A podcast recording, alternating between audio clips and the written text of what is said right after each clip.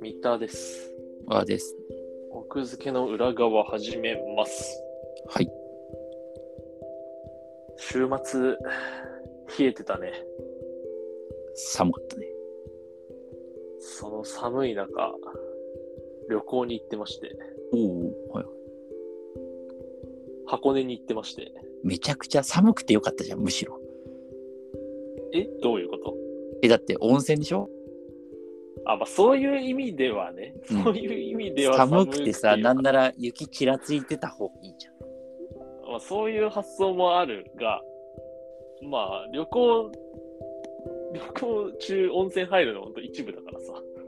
え、でもさ、箱根ってもうさ、一部じゃなくない温泉メイン温泉メインじゃないですか箱根といえば温泉っていうイメージか。そっか。箱根といえば温泉っていうイメージか、そっかって、そう、そうじゃないまさか箱箱根本箱だよねっていう人はいないと思うけどね。箱根といえば寄木細工でしょ。ああ。え、じゃあ、その、結構、観箱根とはいえ。そうだ、温泉メインでは行かなかったかな。うーん。でさ、吹雪来てたんだよ、箱根、なぜか。吹いたと雪自体も降ってて、もう吹い雪も降ってるし、もうビュービューに、ええいや、ほんと寒かったね。それはもうあれだよ。一本、民宿から。意味ない、意味ない。意味なくないよ。温泉だ、温泉。あ、まあ、温泉ね。 いや、まあでもさ、子連れだとそうはいかないから。まあまあ、そうね。そうね。もう、うん。子連れだと無理なんで。で、なんで箱根に行ったかっていうと、うん箱根っていろんなあの博物博物館っていうかこう美術館があるんだよね。あの、ガラスのやつとかね、有名で。そうそう、ガラスとか。うん、で、そのうちの一つに、星の王子様ミュージアムっていうのがあって、へえ。あのサンテグジュペリのさ、はい、は星いのは王い。子様。わかるもちろんわかるよ。あれの、なんかね、まあ、ミュージアムがあるわけよ。へえ。箱根にね。へえ。で、ただ残念なことに、今年の3月末で閉園してしまうんです。リニューアルじゃなくて閉園。もう閉園。あら、じゃあもう見らんなくなっちゃうんだ。そう、見れなくなっちゃう。で、僕のあの同居人が、大層、星の王子様の大ファンで、へえ、そうなんだ。そのミュージアムには行かなければいけないと。おおなるほど。じゃあ、そのもう駆け込みで行ったんだ。そこめがけて行ったんだ。でもそこめがえけて、え、いいじゃん。そういう旅いいよね。そそそしたらもうそこを中心に吹雪いてたから、うん。うんもうね、閉じ込められてた、一瞬。え、なんかさ、吹雪そのすぎて出られなくなった。そのさ美術館ってさピンキリじゃん。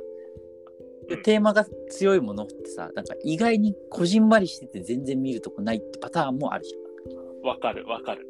で、僕もそうだと思ってうん行ったら、結構ね、ちゃんとしてたよ。ゃん。へえ。うん。あの、星の王子様に特化した、うんまあオブジェとか、うんこう展示とかもありつつ、で、それとは別に、うんそのさ作者であるサンテグジュペリ自身のうんこう生い立ちとか、その創作のなんか裏話とか、なんかあの人はえっと自分も飛行機のパイロットかなんかなんだ。そうそう、そうなんだよ。で、うん僕知らなかったんだけど、最後、その、飛行機に乗って、そうそうだよ。それで死んじゃったん出だよ、ね発。して、そう、彼ら彼らの人となったってはいいうはいはいはい。だからまあ、星の王子様と同じくらい多分夜間飛行とかも有名なのかな。だかうんうんうんうん。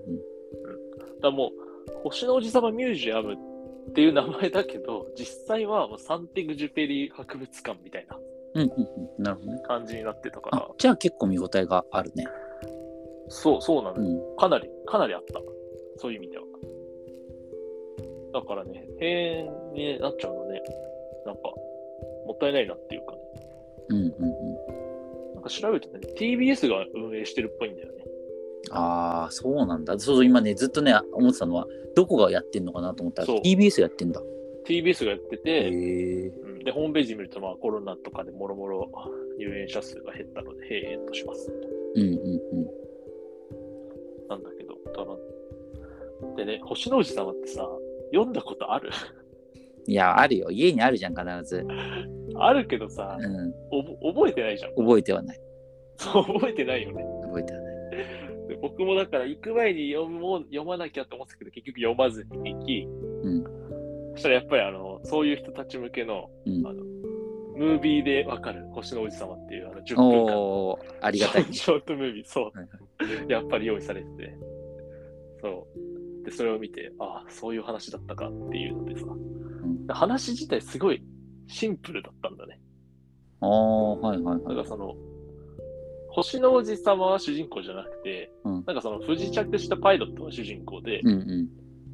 で、そこで会ったのが星の王子様で、うんで、星の王子様は、なんか、えーっと、バラの花、大切なバラの花をずっともっと一緒にずっと過ごしてて、うんで、まあ、そのバラとなんか喧嘩かなんか、喧嘩じゃないか、なんかそのバラと決別して、うん地球にやってきて、で、地球で大量のバラを目にして、うん自分があの、いくつし、慈しんでいたバラは決して特別なものではなく、こんなありふれたものだったんやってうんうん。気づいた後、えっ、と、うさぎだったかななんだっけな忘れちゃった。なんかその動物、うさぎだったかなキツネだ、キツネか。うんキツネと出会って、まあ、キツネといろいろな話をした、して試作を深めた後、うんキツネがあのもう一回あの大量のバラを見に行ってごらんと、うん言われ、その大量のバラを見に行ったら、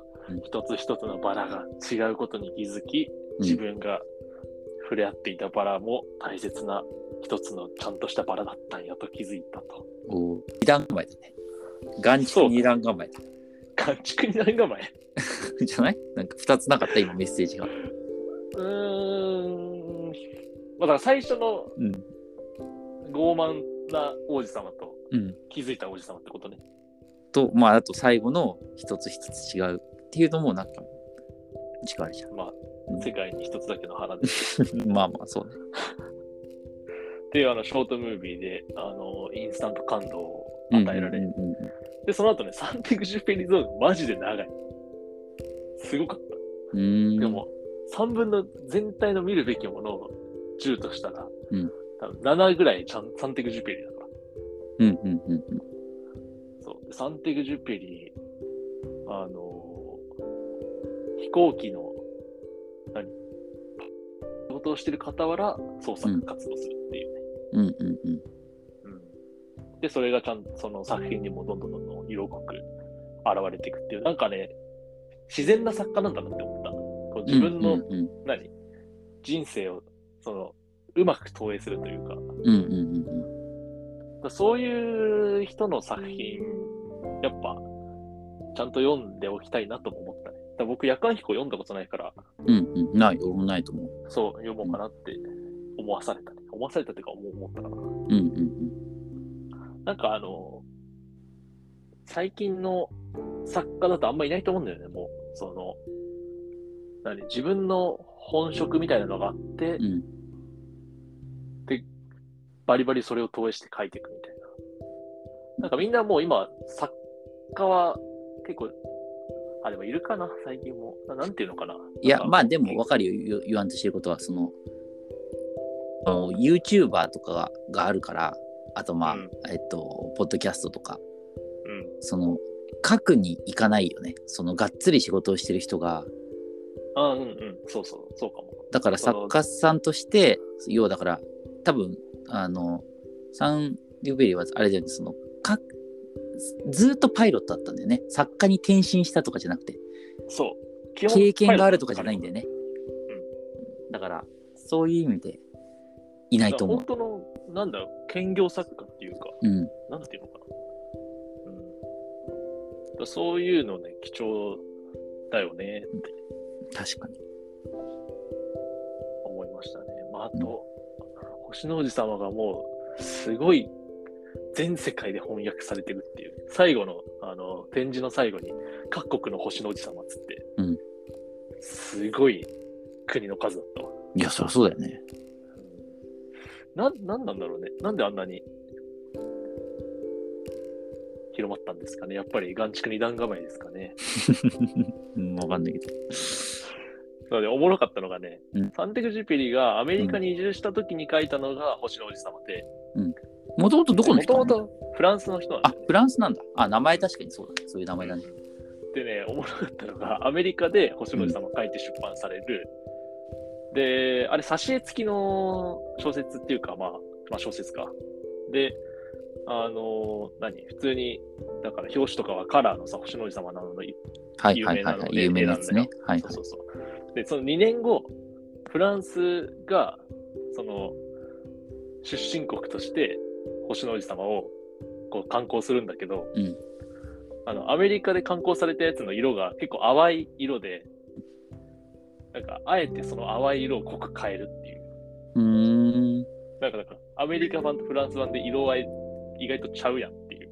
えー、なんかさ、日本にあるさ、あの、イラストは結構これ、濃くなったやつ。なんか淡い感じするけど。